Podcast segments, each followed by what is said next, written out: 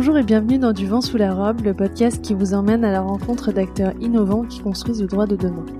Pour cet épisode, j'accueille Enke Kebede. Bonjour Enke, merci beaucoup d'être avec nous aujourd'hui. Bonjour. Enke, vous êtes directrice de l'école régionale des avocats du Grand Est, autrement dénommée l'IRAGE, au sein de laquelle vous avez créé la première école de l'innovation pour les élèves avocats en France. Le défi que vous êtes fixé, préparer les élèves avocats à relever les nouveaux challenges résultant des profondes mutations technologiques, économiques et réglementaires auxquelles la profession d'avocat est confrontée.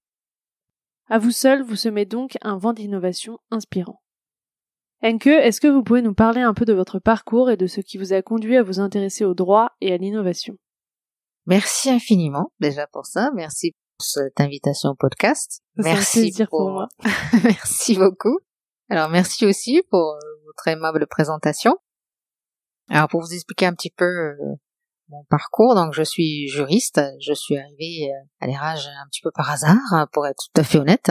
On m'a proposé le poste un vendredi soir, c'était lors des regroupements des écoles, sans vraiment me connaître, pour être honnête. Et donc le lundi matin, il fallait que je prenne le poste de la direction de l'école. Et c'était un, un vrai, vrai challenge L'intérêt pour moi à l'époque, c'est que je partais d'une feuille blanche. Je n'avais strictement rien. Il y avait un nouveau cursus, une nouvelle réglementation, un nouveau parcours, euh, il fallait créer de nouveaux locaux, hein, on n'avait même pas de locaux, et j'avais un papier, un stylo. Donc euh, j'ai fait ça pendant les deux premières années, j'avoue que c'était assez complexe.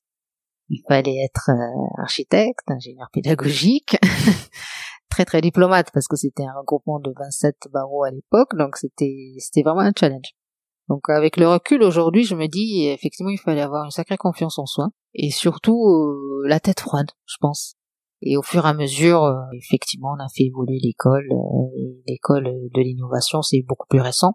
Mais globalement, ma, ma conception de l'école, c'est que l'école, par principe, quelle qu'elle soit, doit avoir de l'avance parce qu'on forme par définition des jeunes qui vont exercer dans les 20, 30 années à venir si c'est plus le cas aujourd'hui, mais en tout cas pour l'avenir, donc on doit les former pour un exercice d'avenir, par définition. C'est ma conception de l'école, d'où la naissance de l'école d'innovation. Est-ce que vous pouvez nous dire quand et pourquoi vous avez créé l'école de l'innovation? Alors l'école d'innovation, euh, la genèse, il faut quand même que je vous dise d'où c'est parti, c'était à la lecture d'un article en 2014 et l'article disait clairement que d'ici 2030, euh, la nouvelle technologie va complètement bouleverser euh, l'exercice de la profession d'avocat et que si on forme pas les jeunes, ils seront euh, définitivement au chômage. Et l'article expliquait en plus que l'intelligence artificielle ne, demande pas de congé de, maladie, n'est pas fatigué, peut travailler 24 heures sur 24, donc forcément, tout ça va bouleverser la vie des jeunes avocats en tout cas. Donc euh, il fallait soit réagir, soit arrêter et faire autre chose. Donc c'est venu de là. Et donc on a commencé euh, au tout début à créer un programme en se basant essentiellement sur un rapport qu'on avait fait en 2016. Avec un groupe d'élèves, on a coécrit un rapport qui s'appelle l'avocat post-révolution numérique où on a recensé euh, toutes les innovations possibles et imaginables, avec déjà à l'époque ce qui se passait dans le monde. Et à partir de là, on a décliné des compétences et donc un programme de formation. Et c'est là qu'on a lancé l'école de l'innovation. D'accord, donc c'est vraiment né de cette lecture, de cette prise de conscience que vous êtes intéressé à, l'innovation, vous avez dit il faut absolument qu'on intègre un volet de formation sur ces sujets euh, au sein de l'école pour préparer les futures générations à toutes ces transformations qui se profilent. Tout à fait. Le parcours de formation que vous avez conçu pour l'école de l'innovation est lui-même innovant, puisque les élèves avocats doivent créer leur cabinet d'avocats virtuel. Est-ce que vous pouvez nous en dire plus? Juste pour revenir là-dessus, quand on l'avait créé en 2016, c'était effectivement l'école de l'innovation, mais aujourd'hui, ce n'est plus un module à part. Toutes les formations qu'on faisait avant sont complètement intégrées dans la formation de base en termes de management de cabinet d'avocats. Maintenant, c'est complètement transversal. Parce que c'est plus innovant, en fin de compte dans le parcours euh, de base en management de cabinet d'avocats, dès pratiquement la première semaine, hein, on leur demande de créer leur cabinet virtuel, on leur donne, déjà dès le premier jour, euh, tout ce qu'ils doivent payer dans la vraie vie, voilà. Et on leur demande de, gérer ça, donc il faut, qu'ils s'occupent de tout. Ils créent leur logo du cabinet, euh, les papiers en tête, tout, absolument tout. Oui, le site, les réseaux sociaux, etc.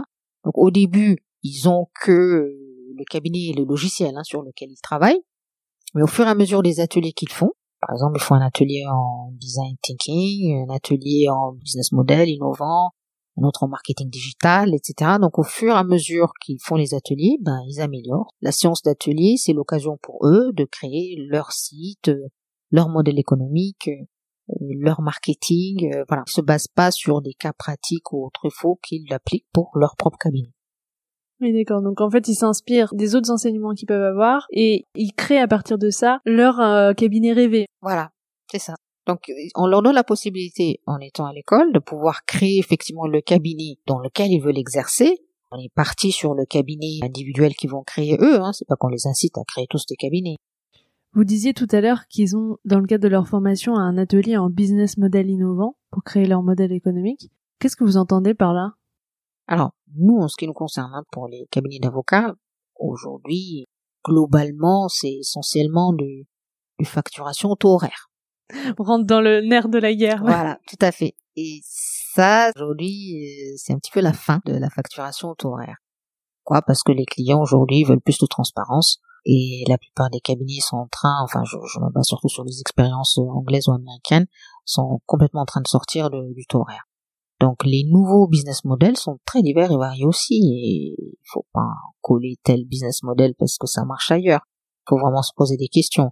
Mais on a des business models, les premiers pour les citer, c'était le cabinet à l'époque en 134 qui est aujourd'hui le cabinet Bold, qui avait euh, commencé avec le freemium. Donc il y a une partie totalement gratuite de documentation, etc. Et on paye. Ah oui, avec le projet jurismatique, c'est ça que vous avez euh, diffusé. Et ça, c'était, je pense, dans la profession, en tout cas en France, la première innovation. Ça avait créé quand même un certain mouvement. Voilà, tout à fait. Et aujourd'hui, on a plein de cabinets qui font, euh, bah, par exemple, la facturation à l'abonnement, euh, on a beaucoup d'autres business models. On a en mode SaaS, euh, on a, on a plusieurs types de facturation aujourd'hui. Qu'est-ce que vous voulez dire par euh, en mode SaaS? Alors ça, c'est un peu comme les abonnements. Donc, euh, je prends un exemple. On a comme client une direction juridique. Ben, ils payent un abonnement tous les mois, qu'ils aient des problèmes juridiques ou pas. D'accord. Et donc, moi, en tant qu'avocat, je suis disponible pour les aider sur tel ou tel point. D'accord. Donc oui, il y a des mois où il peut ne euh. pas avoir beaucoup de demandes et des mois où au contraire, euh, et donc c'est en illimité. Voilà, c'est en illimité. Après, il y a des abonnements de différents niveaux, selon une estimation horaire. Là, c'est pour vous donner quelques exemples de business models qui existent encore aujourd'hui, mais, je pense que tout est à faire. Il y a des business models extrêmes qui existent en France. C'est le satisfait remboursé. Ah oui, mais je crois que c'est euh, le cabinet. Euh... Je citerai pas, oui, oui. D'accord. oui. Et pour euh, parce que ça m'intéressait vraiment et pour l'avoir vu, ça marche. Et donc ils remboursent vraiment? Ah oui, oui, oui. Les gens payent plus que prévu. Ah, c'est dingue. Oui.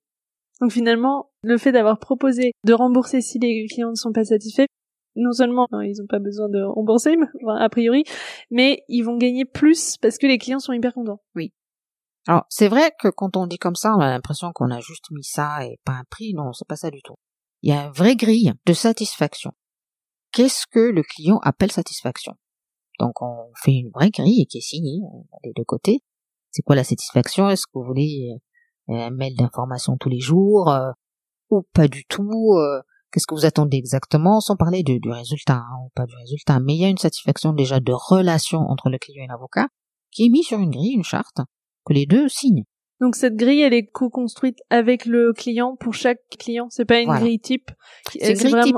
C'est une grille type, mais, tous les clients, voilà, tous les clients n'ont pas les mêmes définitions de satisfaction. Oui, donc c'est une grille qui est adaptée en fonction des, besoins et des envies des clients et de ce que pour eux représente euh, la notion de, de satisfaction. Voilà.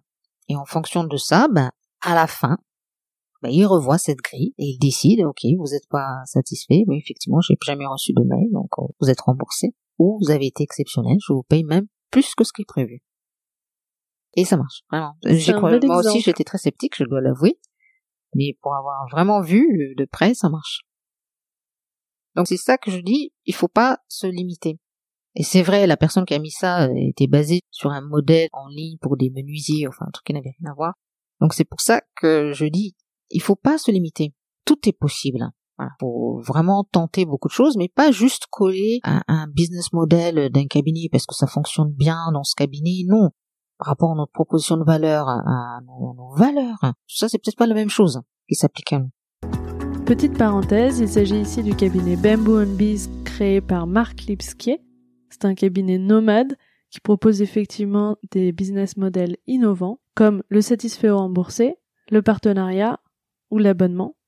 S'agissant du système satisfait remboursé, juste une petite précision par rapport à ce qui a été dit. Chaque critère de satisfaction établi avec le client est pondéré par le client en fonction de l'importance qu'il revêt à ses yeux. Et au terme de la mission, chaque critère donne lieu à une note de la part du client. Si la note finale est inférieure à 75%, le cabinet rembourse l'argent qui a été versé par le client. Si la note finale est comprise entre 75% et 125%, l'argent du client est conservé par le cabinet. Et si la note finale est supérieure à 125%, un honoraire de résultat convenu à l'avance est versé par le client ce qui explique que les clients puissent parfois payer plus s'ils sont vraiment satisfaits. Mais c'est convenu à l'avance. S'agissant du système de partenariat, en fait, il y a une première partie de la prestation qui est payée en numéraire, donc en vrai argent, euh, au début de la mission, et la possibilité ensuite de payer la deuxième partie en action de la société, du client du coup, pour des startups par exemple.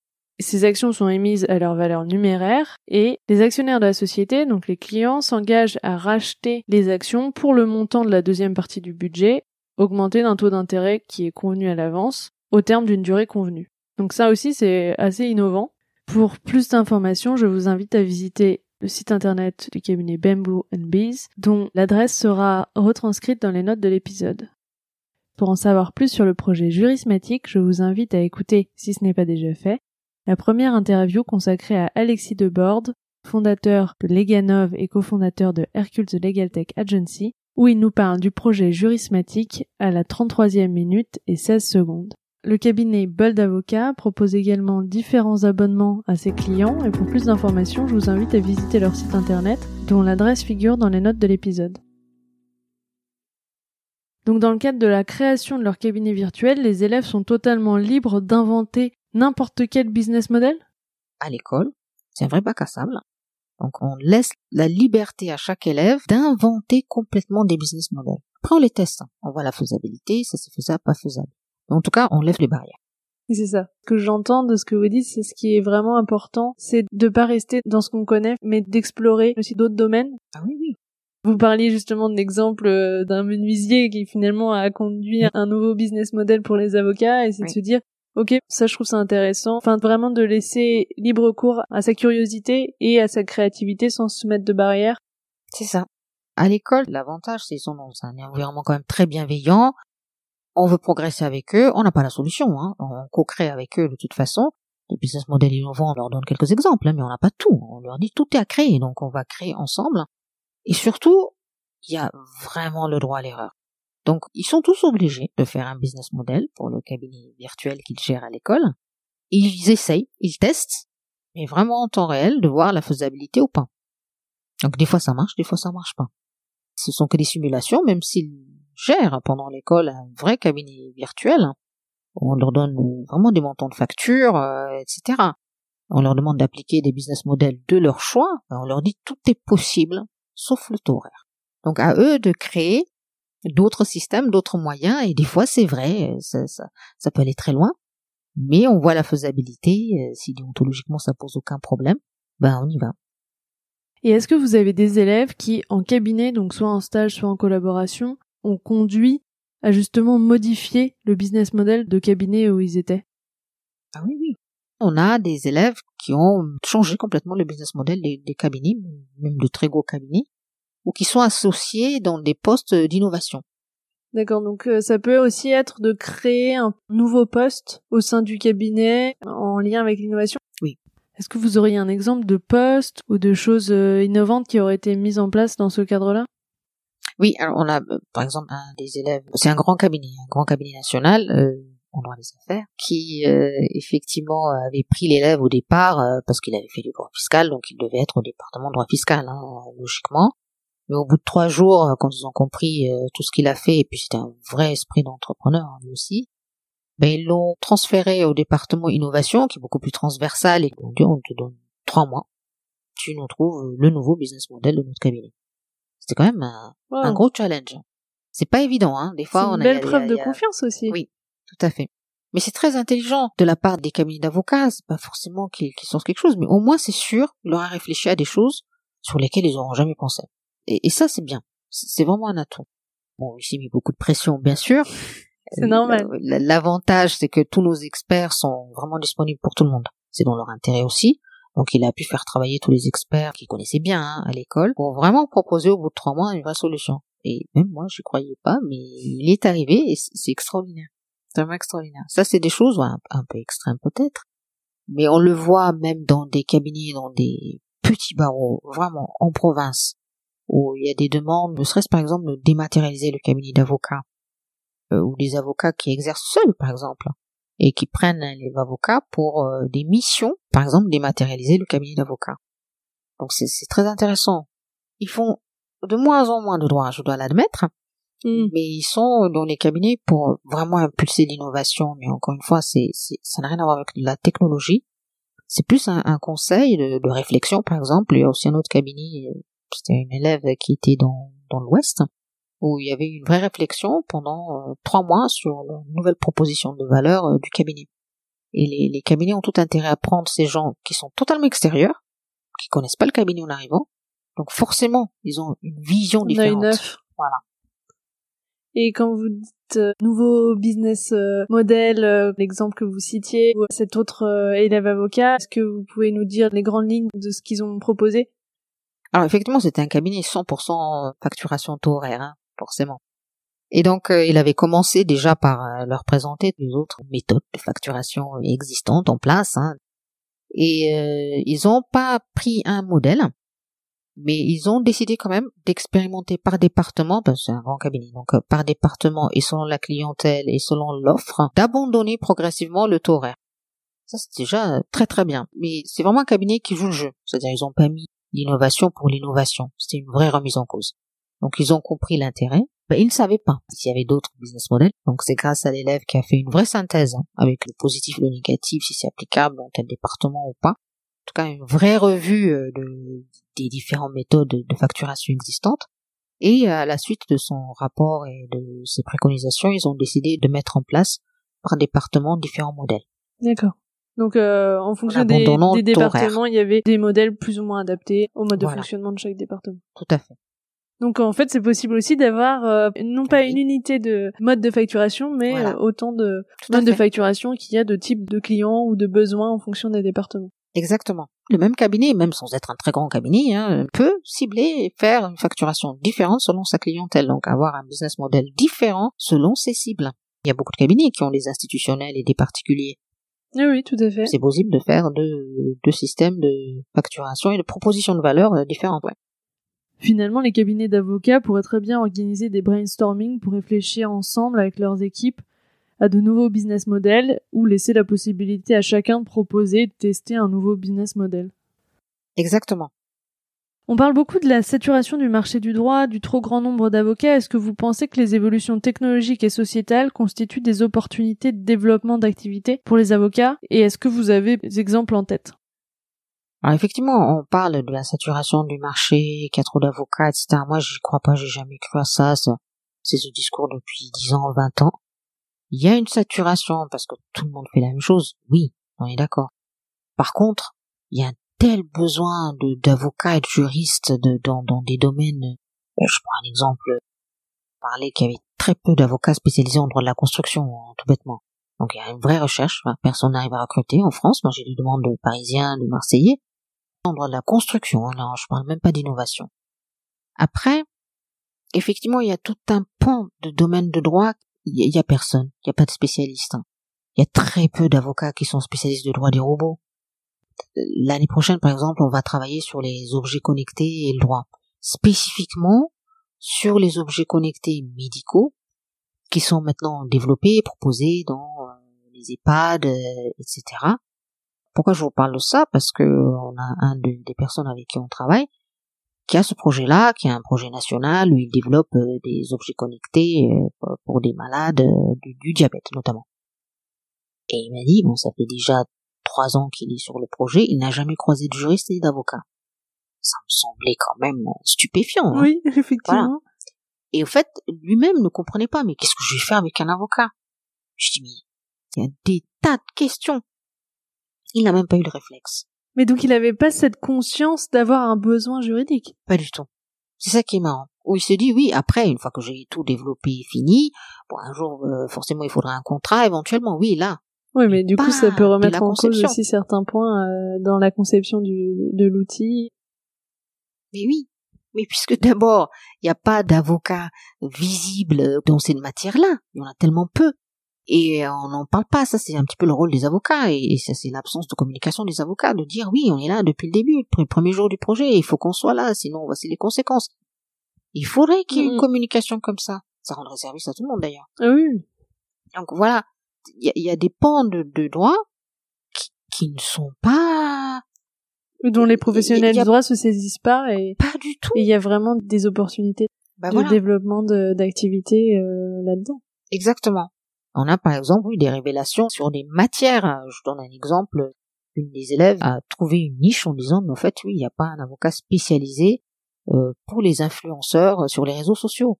Oui, donc c'est une niche. Elle, faisait euh, la propriété intellectuelle et elle s'est dit, ben voilà, par exemple, moi demain mes clients ça va être les influenceurs.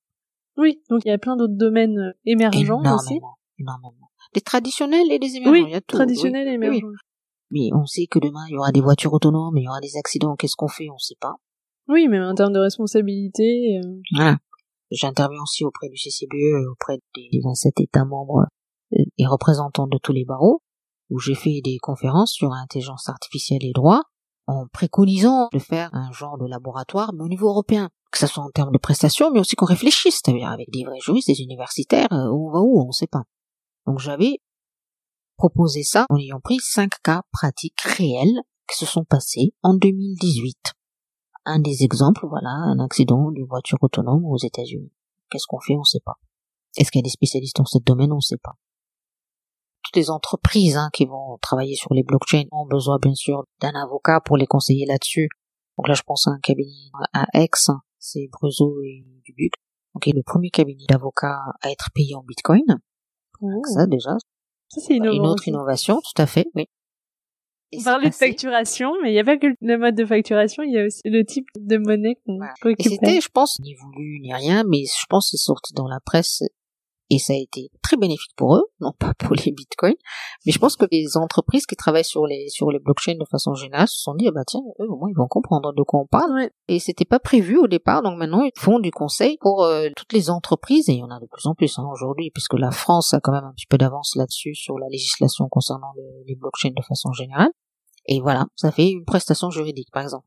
Là, en l'occurrence, c'est de conseil, hein, ouais, tout à fait. Mais ça nécessite quand même de maîtriser effectivement tout l'environnement et l'écosystème. Oui, bah finalement c'est à partir de cette évolution quelle opportunité moi je vais pouvoir créer pour mon activité. Voilà, ça soit en conseil pour, reprendre les, blockchains, soit bah, justement proposer des services blockchain donc pour les dossiers de ses clients ou la consultation de ses clients, etc. Voilà. Ça, c'est aussi une autre façon de voir. Ou se faire payer en bitcoin. c'est encore une troisième voie. Il y a, y a quand même beaucoup de choses à faire là aussi, ne serait-ce que sur les blockchains. Il y a des points entiers de nouveaux droits à faire. Et peut-être ce qui me manque peut-être, c'est que les, les, institutionnels, les barreaux ou le CNB, de nous dire, voilà, il y a un manque, euh, par exemple, en responsabilité médicale euh, dans telle région, euh, à la construction ici, etc. oui, de plus, euh, de plus informer sur sur les domaines où il y aurait besoin d'avoir des, des professionnels, effectivement. Et on formerait nous en conséquence. Et même, oui, à la fac déjà. Ah oui, tout à fait.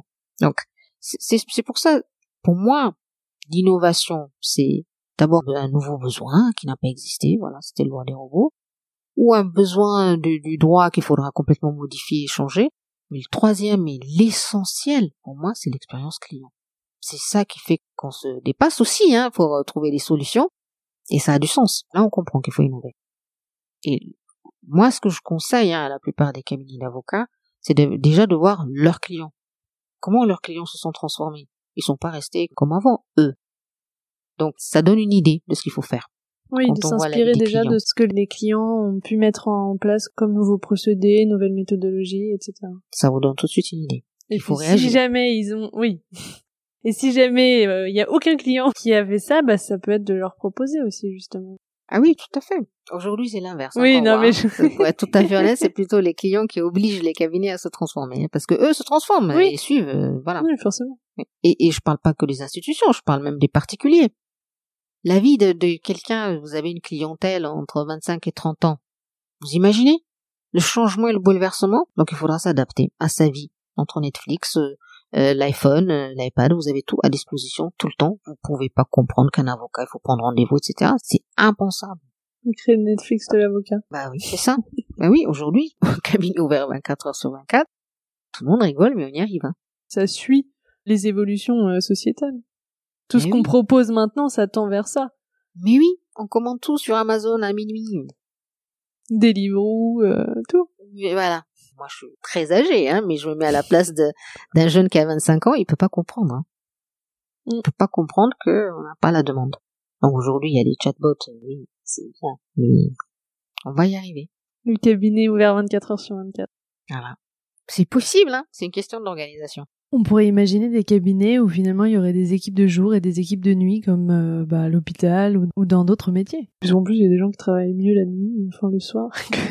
Mais oui, il y a des Oui. rythmes différents. Et d'ailleurs, mais évidemment. je pense que ça fait partie des choses qu'il faut prendre en compte en cabinet. Il y a des gens qui sont très efficaces le matin et d'autres qui ne le sont pas. Voilà. Et inversement avec le soir et la nuit. quoi. Et plus généralement, de pouvoir organiser son temps comme on veut, évidemment avec les contraintes des rendez-vous clients, etc., mais en fonction du rythme de chacun. Et ça, je vrai. pense que déjà, ça, ça donnera un sentiment de, de liberté et de confiance qui est assez important. Ah oui, tout à fait, on respectera le rythme de, de tout le monde, c'est pas obligé, hein, mais il y a, il y a peut-être des gens qui sont intéressés. Là, pour moi, il y a un vrai créneau. Quand je vois, si on doit miser quand même sur la jeune génération et leurs habitudes, hein, il y a un vrai créneau euh, du cabinet 24 heures sur 24.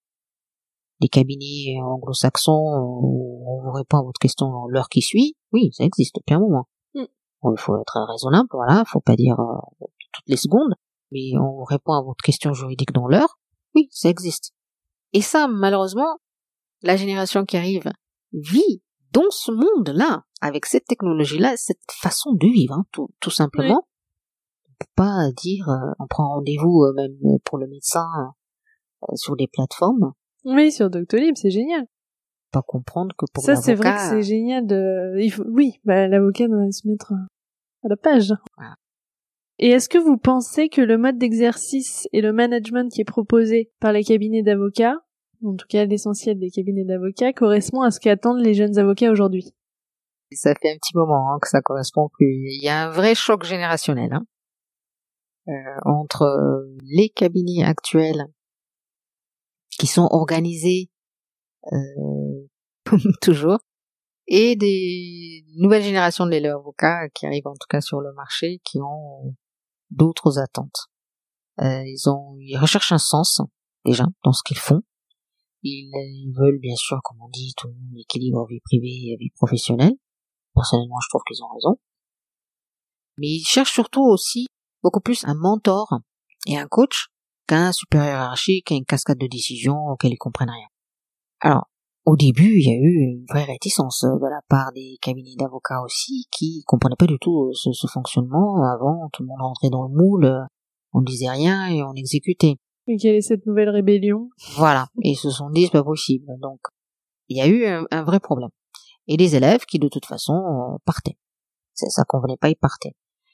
Aujourd'hui, je vois un, petit peu un retournement de situation parce que comme il y a eu euh, tellement de difficultés de recrutement dans, les cabinets et euh, un turnover euh, incroyable, enfin les, jeunes ils restaient six mois maximum. hein. Donc c'était devenu un travail à plein temps hein, de, de recruter des, des jeunes.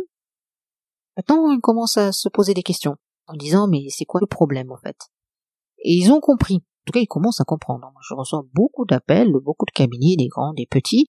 Ils me disent mais ça, fait six mois, deux ans que j'arrive pas à recruter. Le dernier il est parti, j'ai pas compris pourquoi. Enfin, avant il y avait il y avait beaucoup d'élèves. Hein. Il y avait le nombre, il n'y avait pas de problème. Ils partaient, on prenait un autre, etc. Aujourd'hui, c'est plus du tout la même chose.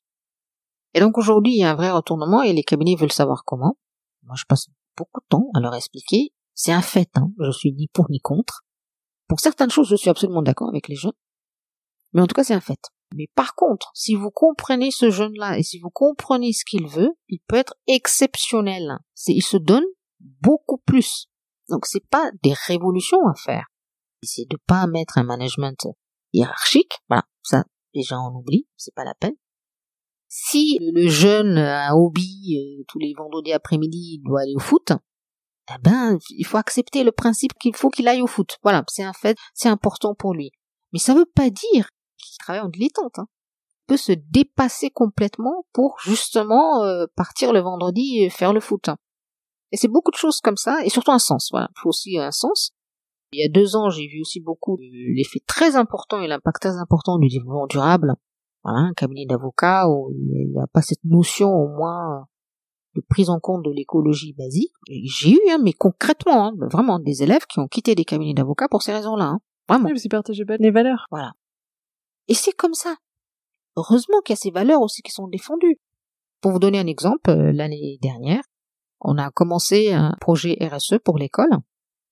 Donc, il fallait vraiment retravailler tout ce qui est le volet solidarité et aussi développement durable. Et ça, sincèrement, c'est une initiative des élèves. Hein. C'était même pas une initiative de l'école.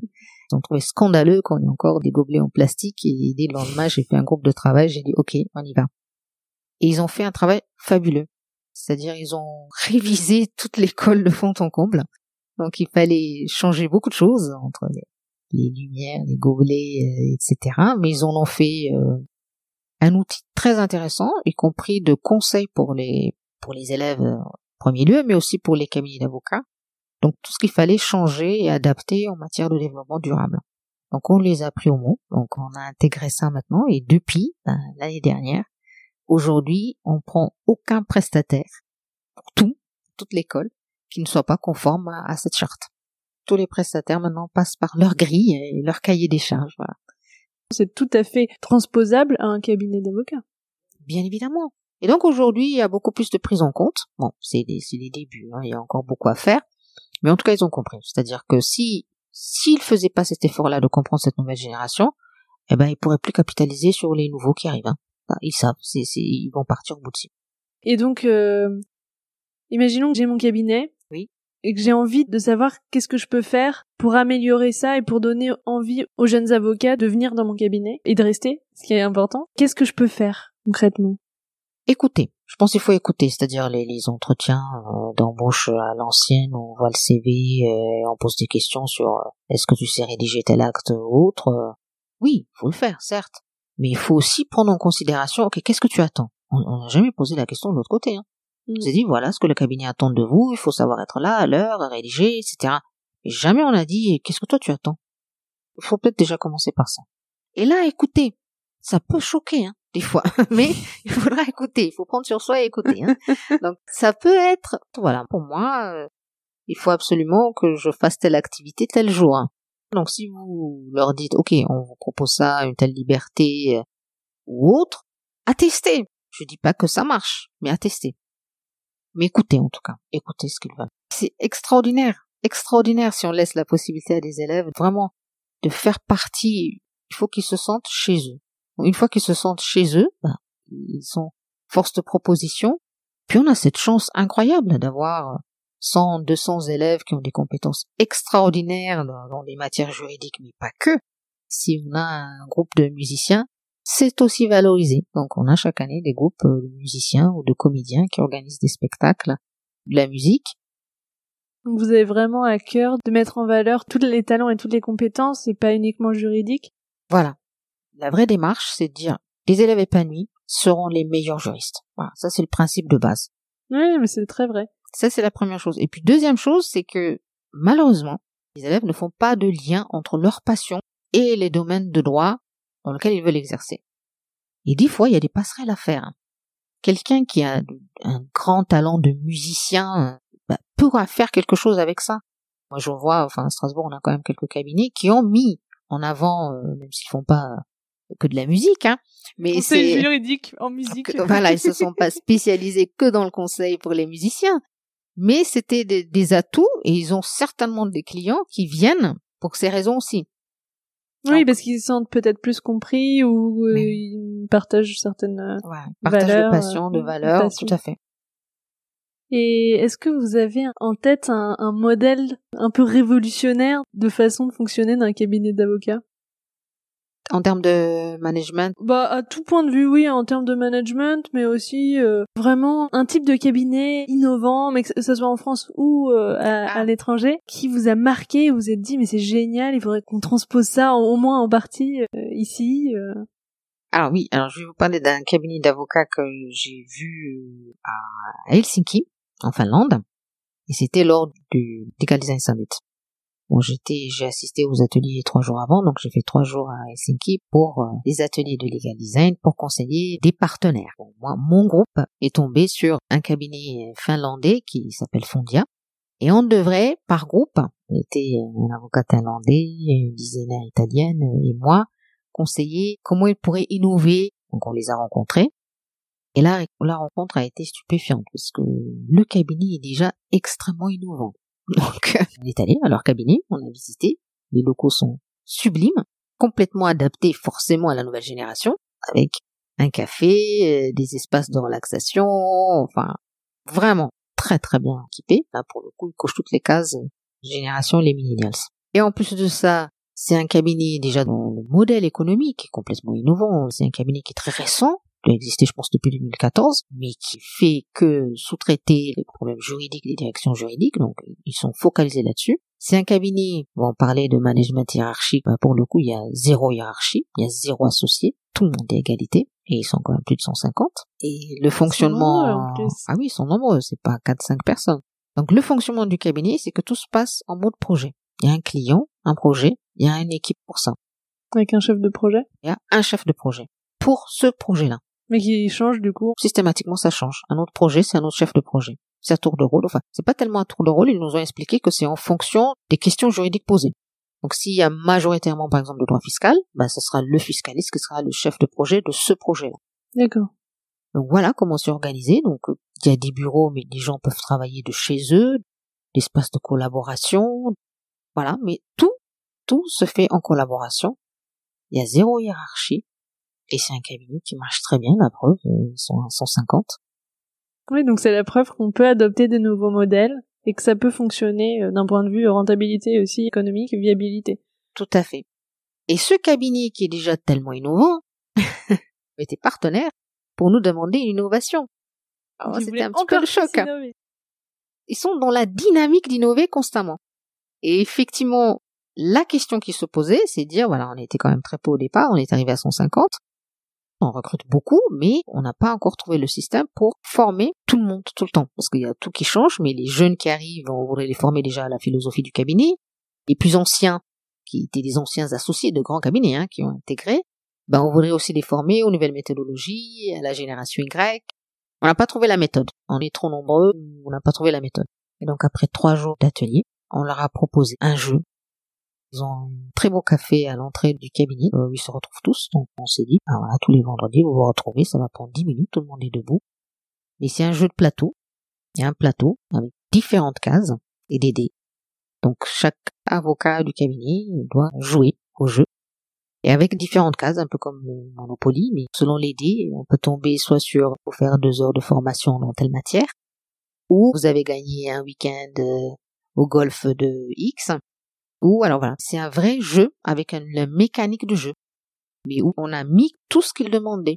Vous voulez des formations, pas forcément juridiques, ils voudraient que leurs collaborateurs euh, prennent le temps aussi de rencontrer des clients ou des prospects, etc. Donc on a mis dans toutes les cases leurs préconisations, mais là-dessus on a ajouté beaucoup de choses, comme par exemple des prix, euh, des cadeaux, euh, des journées de congé.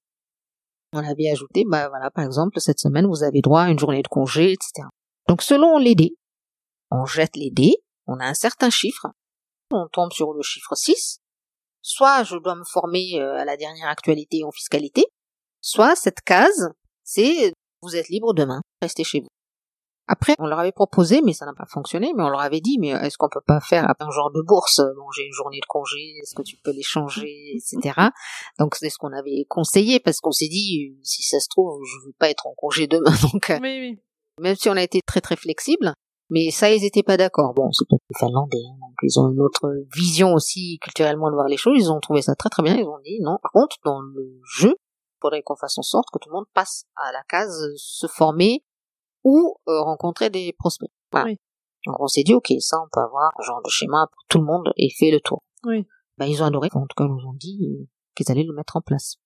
C'est un bel exemple, ça aussi. Voilà, on fait le tour complètement de l'innovation, où là, en l'occurrence, c'est l'innovation où il y a zéro technologie pratiquement, à part effectivement, parce qu'ils travaillent en collaboratif, ils ont beaucoup d'outils collaboratifs, hein. mais il y a pratiquement pas de technologie là-dedans, vraiment pas. Oui, donc ça montre que parce que c'est vrai que quand on parle d'innovation, on pense souvent aux outils technologiques, mais en Oui. fait c'est pas uniquement ça. Et je pense qu'il y a plein de choses qu'on peut faire de façon très accessible, Voilà. sans investir dans une technologie. Juste se dire qu'est-ce qu'on peut faire à notre échelle euh, aujourd'hui pour améliorer un point de notre activité, de notre C'est ça. équipe. C'est ça. Alors, un deuxième exemple en matière d'innovation. Là, c'est pas un cabinet d'avocats, mais c'est un cabinet d'experts comptables qui offre à ses clients, entreprises, chefs d'entreprise, euh, etc., des mini Alexa. Donc, c'est une version, bien sûr, euh, pas du tout de chez Amazon, hein, mais des versions euh, beaucoup plus accessibles. Pour ceux qui connaissent pas Alexa, est-ce que vous pouvez présenter ce que c'est? Alors, Alexa, ou il y a une version aussi Google, c'est une enceinte connectée qui est interactive, hein, donc euh, on peut poser des questions et elle nous répond. Enfin, elle nous répond parce que pour l'instant, elles sont Féminin. pour des raisons de neurosciences aussi, mais voilà. Donc on pose des questions et euh, l'enceinte connectée nous répond. Oui, ça peut être euh, Alexa, euh, quel temps il fait? Donne-moi une recette de gâteau au chocolat. Mets-moi en Mets-moi relation avec mon médecin. Voilà, c'était plutôt ce genre de choses-là. Ben, bien sûr, c'était le début des enceintes connectées. Aujourd'hui, on les utilise comme ça. Mais certains ont pensé à une version professionnelle. Ces outils sont configurés pour répondre à des questions comptables et juridiques en l'occurrence, mais ça aurait pu être un cabinet d'avocats qui aurait pu faire ça. Donc on peut configurer des questions juridiques et pour des questions du type euh, quel est le taux de cotisation pour telle ou telle matière euh, ou une actualité euh, en fiscale. Tout ceci est configuré, c'est automatique, donc le chef d'entreprise, la DRH, peut poser cette question à l'outil et avoir une réponse automatique euh, directement. Par contre, quand il y a une question juridique, en l'occurrence comptable, mais juridique beaucoup plus pointue, où on pose euh, la question, voilà, tel dossier dans telle matière, comment je dois réagir? Ben là, euh, Alexa répond euh, non, j'ai pas une réponse à votre question. Par contre, je vous mets en relation directement avec Maître Intel du cabinet qui est spécialisé. Je vous l'appelle, je vous le passe. C'est génial. C'est effectivement hyper innovant et en même temps hyper malin. Voilà, et ça coûte euh, pas cher. Ça coûte pas cher et en même temps ça doit bien marcher. L'avocat peut être dans le bureau de son client tous les jours, tout le temps. C'est un peu le Jiminy Cricket. Voilà, exactement. C'est possible. Finalement, c'est peut-être ça la solution pour tendre vers un cabinet ouvert 24 heures sur 24 puisque ça permet d'assurer un accompagnement du client même si l'avocat n'est pas disponible. Bon, effectivement, pour l'instant, on parle plutôt de questions basiques. Mais si on imagine des développements, des questions juridiques plus poussées, ça pourrait être intéressant. Voilà. Plus ils apprennent, bien sûr, c'est de l'intelligence artificielle avec le machine learning, c'est-à-dire plus Alexa ou l'outil en tout cas apprend, plus elle pourra répondre. Oui, elle s'améliore en étant utilisée. Voilà. Et l'intérêt, c'est qu'elle est euh, connectée à Internet. Donc, si on la configure pour que, par exemple, elle puisse euh, prendre toutes les informations sur euh, les Gifrance, hein, enfin, des, sites complètement gratuits en ligne, elle peut se mettre à jour et mettre à jour complètement les données en temps réel. Ouais, D'ailleurs, je lui ai jamais posé de questions juridiques à la mienne. je vais essayer. Ah, moi, j'ai essayé. Ça marche. ça marche pas. Non. J'espère qu'un jour, hein, on aura une Alexa qui va intégrer quand même les questions juridiques de base. Hein, Ouais. Je Bah, pas, par exemple, sur un bail, euh, des relations locataires, propriétaires, enfin des choses du quotidien. Quoi. Ben, Amazon a quand même euh, fait en sorte d'automatiser hein, pratiquement son service juridique de relation client. Donc euh, ils ont déjà fait pas mal de choses. Ils pourraient déjà, si ils arrivent à, à rendre public hein, ce qu'ils font déjà en interne, c'est déjà pas mal. C'est beaucoup de problèmes juridiques qui sont complètement réglés par Alexa, enfin par euh, l'intelligence artificielle aujourd'hui En interne. en interne. Le service juridique client de Amazon est totalement automatisé. Donc c'est une intelligence artificielle qui Voilà. répond en fait. Oui. 99% des questions. Oui. C'est fou. Donc, il pourrait transposer ça dans petite Alexa qu'on achète. Voilà. Un Partenariat à faire avec Amazon. C'est ça. Et alors, quels conseils vous donneriez aux étudiants et aussi aux professionnels de droit qui nous écoutent pour embrasser le futur avec succès C'est pas un conseil, déjà, j'aimerais bien leur dire qu'on vit une époque formidable et extraordinaire, hein. vraiment. Ben, pour quelqu'un qui a 25 ans, aujourd'hui, c'est un monde extraordinaire. Tout est à refaire. Donc d'être totalement optimiste et de se dire, j'ai vu une époque formidable. Déjà rien que ça. Euh, mais aussi pour les professionnels. On peut tout rabattre, on peut les cartes et puis on recommence. C'est extraordinaire aussi. Mais ce qu'il faudrait, c'est vraiment avoir cette vision quand même positive, ça aide, et il y a tellement d'opportunités, mais c'est d'être complètement ouvert, ouvert d'esprit, et apprendre. Pour les étudiants, je leur dirais ne faites pas que du droit, sortez, faites autre chose, complétez votre formation. Essayez de lier votre passion, votre hobby, avec le domaine de droit que vous faites. Des fois, il y a, des passerelles euh, incroyables. Et c'est essentiellement une ouverture d'esprit. Pour les professionnels, c'est plus euh, leur dire, enfin parce qu'on voit aussi beaucoup de gens qui sont réticents pour innover, etc. Mais on voit aussi beaucoup de gens qui pensent innover en faisant un peu n'importe quoi aussi. Donc c'est de se renseigner aujourd'hui sincèrement par rapport au moment où moi j'ai commencé à évoquer ça, il y avait zéro littérature, il y avait rien, vraiment. Aujourd'hui, il y a quand même beaucoup de choses. Il existe des formations, mais de l'information déjà, hein, sans se former, il y a déjà de l'information.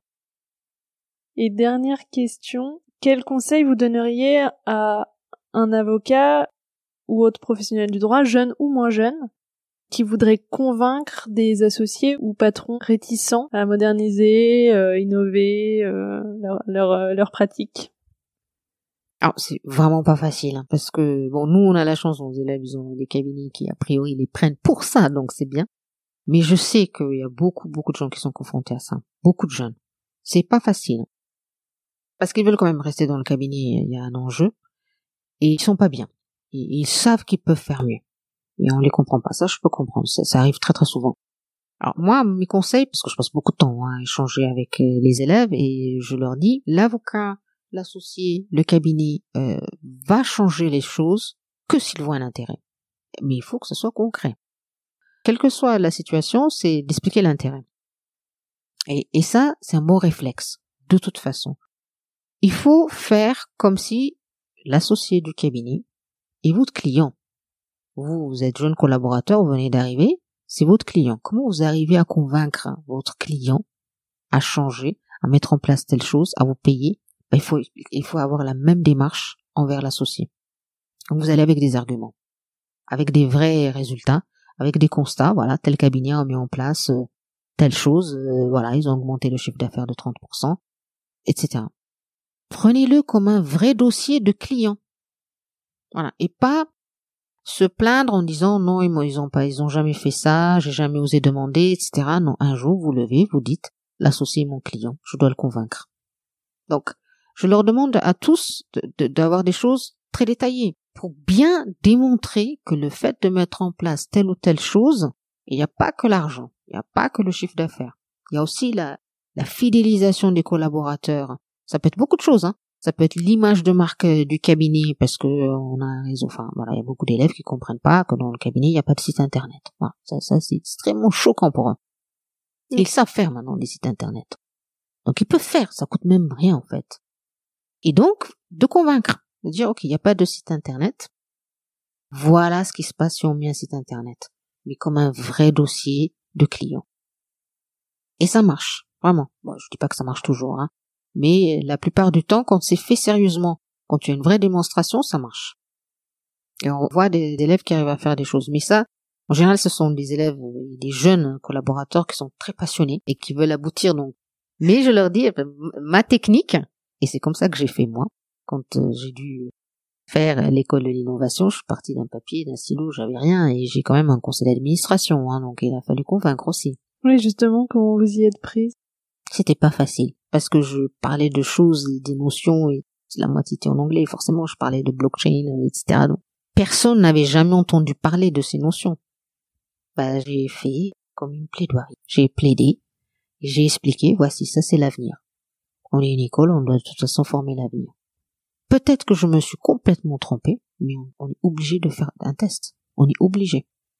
Après, on fera, et puis vous évaluerez, vous verrez. Mais en tout cas, on, ne peut pas ne rien faire, ça c'est pas possible. J'ai un conseil d'administration de 80 personnes. J'ai mauvais confiance. C'est une belle remercie. Oui, je les remercie. Mais je lui ai expliqué, là aussi, c'était un vrai, vrai dossier. Moi, j'ai triplé mon temps de travail. Ça, ça coûtera de l'argent, etc. Mais, bah, sinon, ça sert à rien, en fait. Franchement, si c'est pour refaire la même chose que la fac, qu'est-ce que vous apprenez de plus que si vous achetez Dalloz en ligne? Mm. Rien. Donc pour convaincre, c'est vraiment être concret et préparer un dossier béton. Comme un client. S'il voit pas l'intérêt, euh, ça marchera jamais. C'est pas la peine. Et sur quelle note vous aimeriez terminer cette euh, interview? Bah, Vous remercier parce que vous m'avez écouté pendant tout ce temps-là. Merci beaucoup. Merci à vous. Merci, merci infiniment et puis vraiment vous souhaitez bon courage pour tout ce que vous entreprenez et vous souhaitez beaucoup de chance pour ce que vous faites, mais je, je crois beaucoup en vous. Merci beaucoup et merci pour ces échanges passionnants. Et Merci. je pense que ça passionnera aussi beaucoup d'autres personnes. Merci.